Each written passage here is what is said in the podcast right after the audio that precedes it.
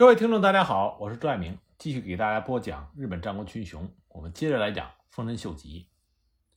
毛利家得到消息，织田信长亲征，那么因为生怕重蹈甲斐武田胜赖覆辙而灭亡，而且呢救援被水围困的清水宗治也的确非常困难，所以毛利家的部分家臣为了保全主家而提议议和。毛利辉元在六月二日的晚上。派安国寺惠琼前往秀吉的本镇，与黑田官兵卫进行交涉。那么会谈一开始，秀吉神情高傲，而黑田官兵卫直接狮子大张口，态度强硬，要求背中、背后、美作、伯旗、出云五国割让，然后呢，高松城的城主清水宗治切腹自尽。安国寺惠琼回来就向毛利家报告会谈的结果。毛利君臣对于五国割让与清水宗治切腹的这个条件认为太过苛刻，尤其是背后出云分别是小早川龙井和吉川元春的封地，对于清水宗治切腹更是不能认同。小早川龙井当时就说：“要是让终结无二的义士去死，那么我们毛利家还有何面目立足？”可是就在毛利家和秀吉进行和谈的那一天，六月二日。织田信长在本能寺被明智光秀所杀，而就在安国寺惠琼离开后不久，秀吉的手下就抓到了明智光秀派往毛利家的使者藤田传八郎，截获了信长在京都本能寺自杀的密信。丰臣秀吉在得到这个消息以后茫然失措，那么在自己的寝帐内与黑田官兵卫商议对策。黑田官兵卫不仅没有惊慌失措。反而跟丰臣秀吉说，夺取天下的机会来了。不过兴奋归兴奋，秀吉这个时候处于空前的危机，他最大的危险就来自于明智光秀有可能与毛利辉元前后夹击。所以丰臣秀吉和黑田官兵卫做出了一个决定，要彻底的封锁信长已死的消息。六月三日，丰臣秀吉自动的就把安国寺惠琼给叫了回来。这时候。秀吉的脸色和善了很多，而且条件大减价，改为伯旗、备中、美作三国割让，与让城主清水宗治切腹。安国寺惠琼就表示了毛利家坚持的立场，没有办法下令清水宗治切腹，但可以劝导清水宗治向你投降。其实清水宗治死不死根本就不重要，丰臣秀吉一直提清水宗治切腹。就是为了为难毛利家，不让毛利家起疑。而且秀吉这个时候更厉害的是，他居然拿他已经知道离开人世的织田信长来恐吓安国寺惠琼。他跟安国寺惠琼说：“如果我家主公到了之后就没有这种优惠条件了，到那个时候毛利家能不能存续就很难说了。”安国寺惠琼也觉得有理，因为织田信长这是人人都知道的大魔王。一旦他亲自到来，和谈就会变得很麻烦。所以惠琼就说他回去和毛利家的君臣商量商量。那丰臣秀吉这时候心里是急如火烧，他要赶紧回去对付明智光秀。可是呢，他并没有流露出一点焦急的神色。他答应与毛利家再次谈判。这次毛利家派出的使者是内藤广俊。秀吉再次大减价。说毛利家只要割地河边川与八幡川以东的地区，也就是相当于博齐国的东部、北中国高亮川以东的部分，加上美作，那么再加上清水宗治切腹作为和谈条件。修吉说：“这是我最后的价码，我最后的底线。”其实这个条件对于毛利家已经非常的简单了。丰臣秀吉要求毛利家割让的这些土地，实际上已经在秀吉的手中。毛利家也夺不回来，所以呢，只需要毛利家名义上的承认。可是毛利家仍然不同意清水宗治切腹，那安国寺惠琼就犯了傻，他私底下进入到高松城去说服清水宗治切腹自尽。安国寺惠琼向着清水宗治说：“毛利家对高松城的救援已经是不可能了，请他向秀吉降服。”清水宗治认为。这会危及自己的生命与自己在高松城属下的安危，所以加以拒绝。安国寺惠雄后来说，清水宗治切腹可以保全高松城他手下的性命，而且呢，丰臣秀吉在议和之后可以退兵。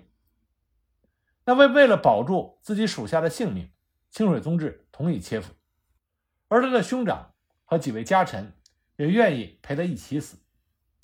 毛利家高松城的军监墨镜信贺也愿意随着清水宗治殉死。那么清水宗治。就写下了许诺书，让安国寺惠琼带出去给丰臣秀吉。丰臣秀吉拿到书信之后，送来了美酒佳肴。那么清水宗治就用秀吉赠送的美酒佳肴进行了诀别宴，然后命令家臣把城内清扫一番，装载整齐。六月四日正午，清水宗治等四人乘坐小船划到了秀吉所在的堤坝方向。丰臣秀吉。与清水宗治还喝了交杯酒，清水宗治当时就跳了一段舞，然后吟唱了自己的辞世诗。他的辞世诗句是：“此刻杜离服饰，武士之名留在高松城的青苔之上。”唱毕，四个人在湖上切腹自尽。看到这个情景的高松城，他的属下无不痛哭流涕。敌我双方的武士都是肃然起敬。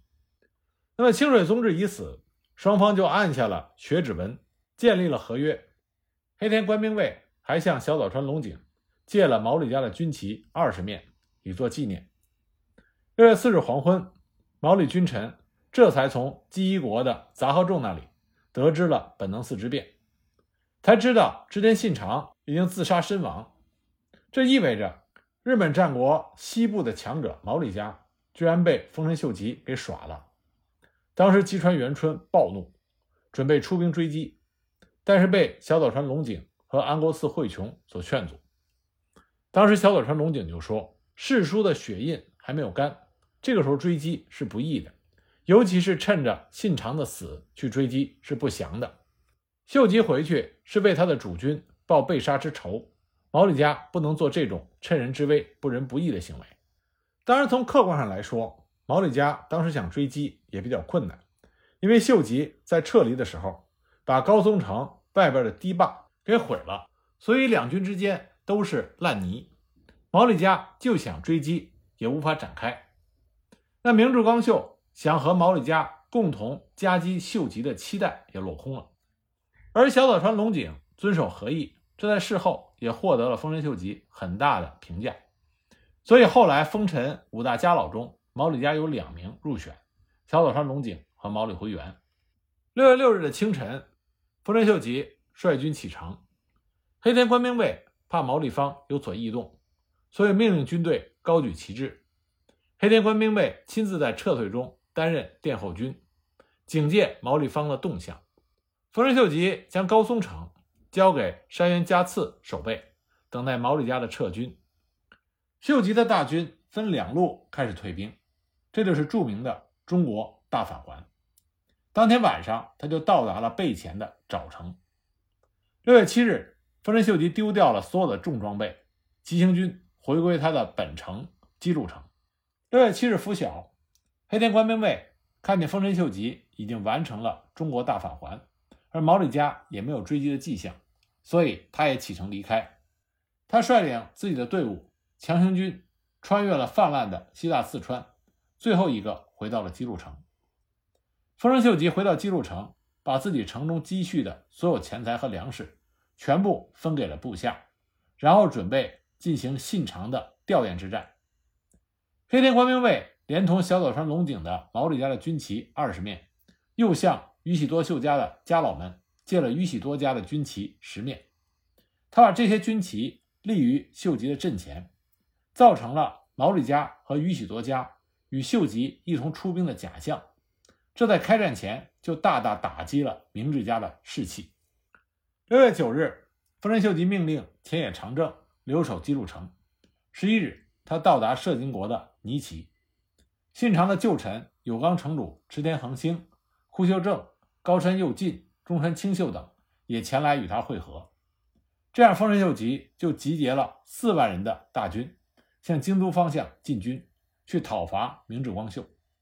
六月十三日，丰臣秀吉的军队和明治光秀的军队爆发了山崎之战。山崎之战，明治一方有一万六千人，在他手下的诸将中有两个人比较特殊，一个呢是阿倍真征。阿倍真征原来是前景家的重臣，是晋江国山本山的城主。前景家灭亡之后，北晋家是归属于丰臣秀吉。所以呢，阿倍真征实际上是丰臣秀吉的属下。公元一五七八年，阿倍真征被划归到明治光秀军团，参与攻略丹波的波多野家。本能寺之变之后，阿倍真征占领了秀吉的居城长滨城。柴田胜定呢，是柴田胜家的家臣，不过后来因病被柴田胜家辞退，后来又加入了明治光秀的军团。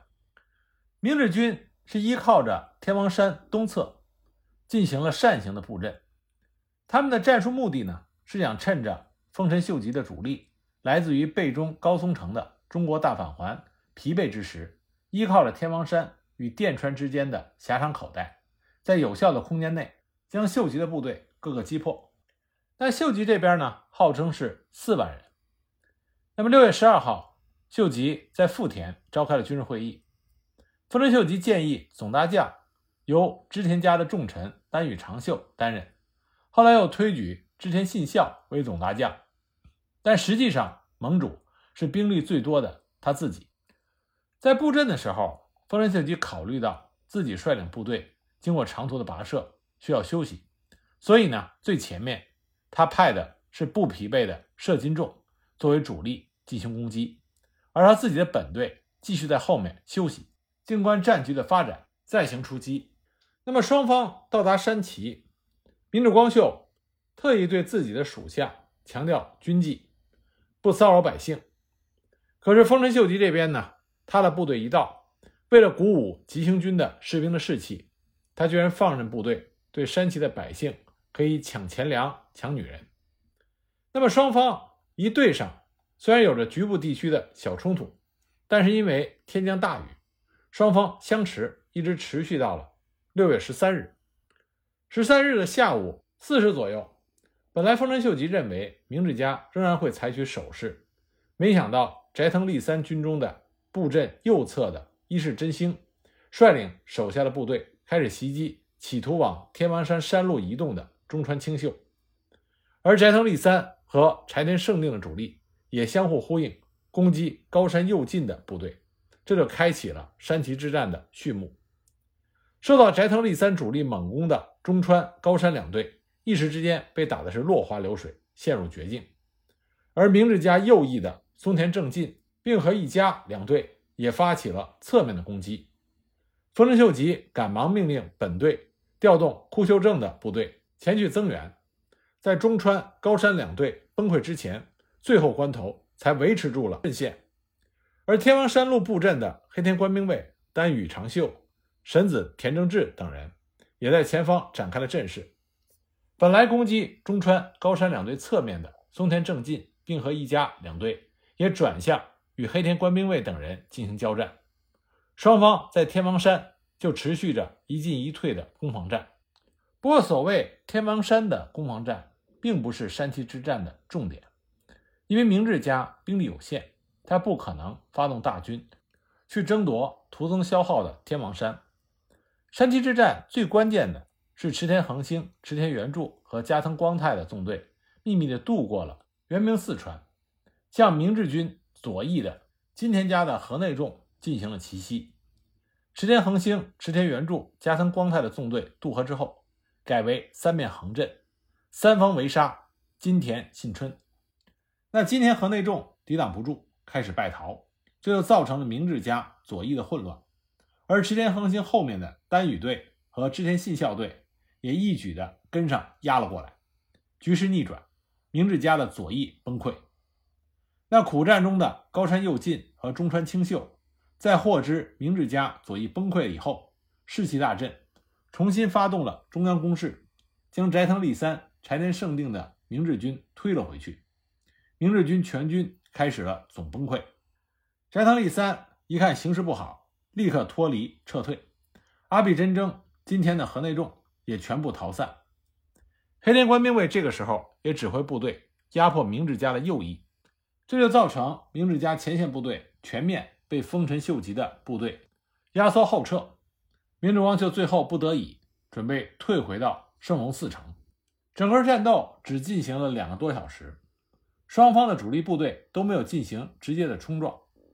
短短的两个小时之内，两军各自死了三千多人，但是主力几乎是完好无损。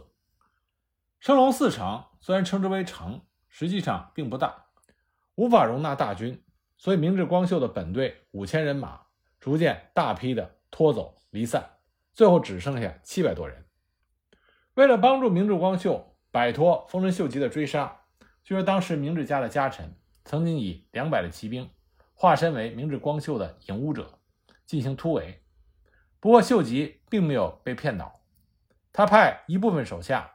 向丹波方向进行追杀，同时呢，他率领大军将圣龙寺城重重包围。不过，圣龙寺城并没有进行激烈的攻防战，因为明治光秀仅带领满尾茂朝等十几个心腹就从密道逃出了城，返回了坂本城。那么他逃走之后，圣龙寺城自然被攻陷。明治家五位重臣之一的藤田行政，在山崎之战中身体有六处负伤。率领残兵向电城方向退却。